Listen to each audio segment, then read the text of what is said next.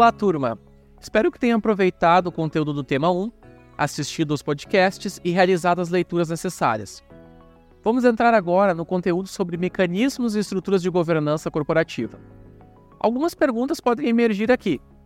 Como as empresas com bons resultados no agronegócio estão estruturadas? Quais estruturas de governança são necessárias para as empresas do agronegócio com ações negociadas na Bolsa de Valores? Quais as responsabilidades dessas estruturas e agentes de governança? Esses são os temas que iremos abordar agora. Nessa videoaula, levantaremos os pontos centrais do debate, mas que precisam ser aprofundados nos podcasts com os convidados e leituras dos textos recomendados. No tema anterior, discutimos a finalidade da governança corporativa e a sua razão de existir. Aqui vamos entrar no modo como ela se materializa. As estruturas de governança corporativa sustentam o funcionamento do sistema de governança das organizações, podendo ser voluntários, como conselho de administração, em empresas não listadas na bolsa, ou obrigatórios, como conselho fiscal em cooperativas. Observa-se entre as estruturas, por exemplo, conselho de administração, auditoria independente, diretorias executivas, auditoria interna, entre outras estruturas de governança das organizações. Ao longo da disciplina, nós conversamos sobre algumas estruturas e agentes de governança. Nessa figura, vocês podem observar os principais agentes e estruturas de governança de um sistema de governança de uma empresa. Vocês têm aqui, inicialmente, os sócios, os acionistas, né, que compõem, que são a base da organização. Esses sócios vão escolher, vão eleger um conselho de administração, em que nós podemos ter também conselheiros independentes e também um conselho fiscal que não é obrigatório nas empresas brasileiras. O conselho fiscal ele é uh, algo uh, voluntário. Nós temos também, então, a partir desse conselho de administração, nós vamos ter uma secretaria de governança e também uma auditoria independente. Então, aqui nessa estrutura, nesse primeiro triângulo, nós temos a parte do controle, a parte dos acionistas, onde está representado o interesse dos acionistas. Já no segundo triângulo, a parte de baixo desse modelo de governança, nós temos a parte executiva, nesse modelo em que existe a separação entre controle e gestão. Então, aqui nessa segunda parte, nós vamos ter uh, o diretor-presidente da organização, o CEO, o executivo, né? E os demais diretores da organização. Então, esse modelo existe uma separação entre a propriedade, entre o controle da organização, em que o principal órgão desse sistema, como a gente discutiu ao longo da disciplina, é o conselho de administração e os seus conselheiros, e o principal órgão da área de gestão é a diretoria executiva, os CEOs que vão contratar, que vão montar uh, todo o seu time. Então é importante frisar aqui que existe uma separação de papéis. Papel de quem delimita, delimita a estratégia, uh, o conselho de administração que monitora, que acompanha, e o papel dos executivos, que são quem implementam, quem conduz a organização para entregar resultados. Agora vamos conversar sobre algumas dessas agentes e estruturas.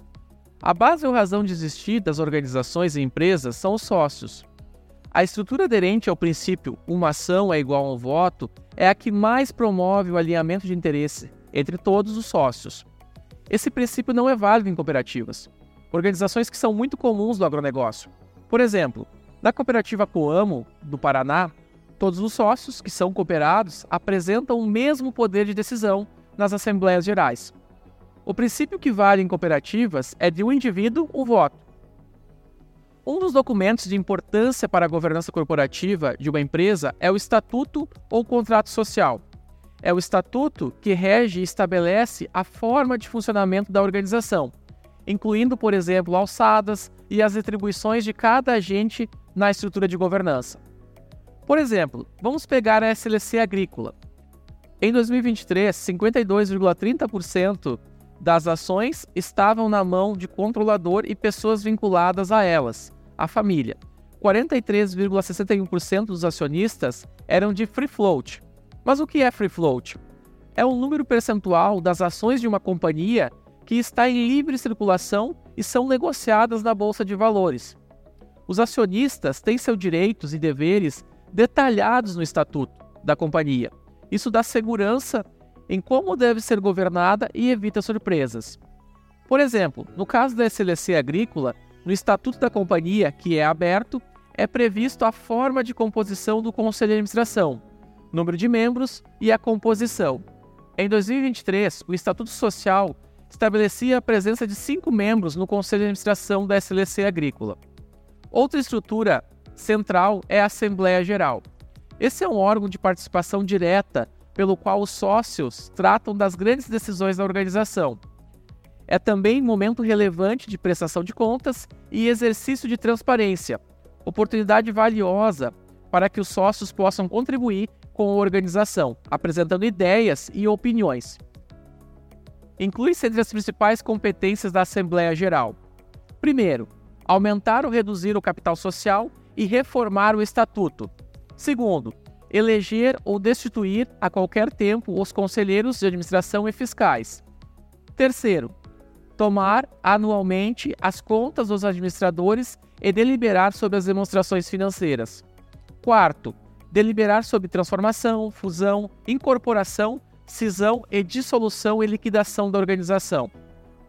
Por exemplo, a fusão entre Sadia e Perdigão, que ocorreu no passado, precisou ser aprovada pela Assembleia Geral de Acionistas, bem como pelo CAD, órgão que regula a estrutura de mercado no Brasil.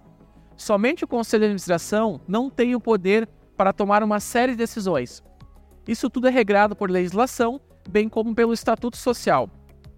Além das estruturas de governança, existe uma série de mecanismos e políticas que incluem dentro das boas práticas de governança. Entre elas, a política de dividendos. Como isso acontece na prática? As empresas devem elaborar e divulgar a política de distribuição de dividendos definida pelo Conselho de Administração e aprovada pela Assembleia Geral. Ela deve prever, dentre outros aspectos, alguns que a gente vai conversar agora. A periodicidade dos pagamentos. Segundo, o parâmetro de referência a ser utilizado para a definição do montante, percentual de lucro líquido uh, ajustado e do fluxo de caixa livre, dentre outros. Terceiro, as circunstâncias e os fatores que podem afetar a distribuição dos dividendos. Quarto ponto, a frequência com que a política deve ser revisada. Outra estrutura de governança central é o Conselho de Administração. Este é um órgão colegiado, encarregado do processo de decisão de uma organização em relação ao seu direcionamento estratégico. Ele exerce papel de guardião dos princípios, valores e objeto social e do sistema de governança da organização, sendo o principal elo de ligação entre sócios e proprietários. Além de decidir os rumos estratégicos do negócio, compete ao Conselho de Administração, conforme o melhor interesse da organização, monitorar a diretoria, atuando como elo entre este e os sócios. Os membros do Conselho de Administração são eleitos pelos sócios. Na qualidade de administradores, os conselheiros possuem deveres fiduciários para com a organização e prestam conta aos sócios nas assembleias de forma mais ampla e periódica, também prestam contas aos sócios e às demais partes interessadas, por meio de relatórios periódicos. O conselheiro tem seus deveres perante a organização. Cabe ao conselho de administração identificar, discutir e garantir a disseminação dos valores e princípios da organização. Deve definir as estratégias e tomar decisões que protejam e valorizam a organização otimizem o retorno dos investidores no longo prazo e busquem o equilíbrio entre as expectativas das partes interessadas. Confira no podcast Os Agentes e Estruturas de Governança Corporativa e no podcast Boas Práticas de Governança em Empresas exemplos sobre o funcionamento de conselho de administração com os convidados de mercado. Vamos falar agora da diretoria executiva. A diretoria é o órgão responsável pela gestão da organização cujo principal objetivo é fazer com que a organização cumpra seu objeto e a sua função social. Ela executa a estratégia e as diretrizes gerais aprovadas pelo Conselho de Administração, administra os ativos da organização e conduz os seus negócios. Por meio de processos e políticas formalizados, a diretoria viabiliza e dissemina os propósitos, princípios e valores da organização. Cabe à diretoria assegurar que a organização esteja em total conformidade com os dispositivos legais e demais políticas internas a que a organização está submetida. A diretoria deve planejar, organizar e controlar os mecanismos disponibilizados pelo Conselho, para gerar valor de forma responsável para a organização e partes interessadas. Tem a responsabilidade de estabelecer processos, políticas e indicadores que garantam a si e ao conselho de administração condições de avaliar objetivamente o padrão de conduta observado na operação da organização. Deve disseminar a cultura organizacional, reforçando seus valores e princípios, desdobrá-los em políticas, práticas e procedimentos formais e estabelecer formas de monitorar permanentemente se as decisões, ações e seus impactos estão alinhados a eles. Em casos de desvios, deve propor as medidas corretivas e, em última instância, punitivas, que estão previstas no Código de Conduta. Agora vamos tratar da auditoria independente. Apoiado no trabalho da auditoria independente, o Conselho de Administração e a diretoria são responsáveis por assegurar a integridade das demonstrações financeiras da organização, preparadas de acordo com as práticas contábeis vigentes em que a organização está inserida. Já a auditoria interna tem a responsabilidade de monitorar, avaliar e realizar recomendações visando aperfeiçoar os controles internos e as normas e procedimentos estabelecidos pelos administradores. As organizações devem possuir uma função de auditoria interna própria ou terceirizada. A diretoria e, particularmente, o diretor-presidente também são diretamente beneficiados pela melhoria do ambiente de controles decorrentes de uma atuação ativa da auditoria interna. Para aprofundamento, leia o capítulo 5 do livro do Rossetti e Andrade. Outro mecanismo importante das boas práticas de governança é o Código de Conduta. O Código de Conduta tem por finalidade principal promover princípios éticos e refletir a identidade e cultura da organização, fundamentado em responsabilidade, respeito, ética e considerações de ordem social e ambiental. A criação e o cumprimento de um código de conduta elevam o nível de confiança interno e externo na organização, e, como resultado, o valor de dois dos seus ativos mais importantes, sua reputação e imagem. Encerramos aqui esse tema. Na próxima aula, nos aprofundaremos sobre empresas familiares. Não deixe de ler o e-book da disciplina e acessar os podcasts.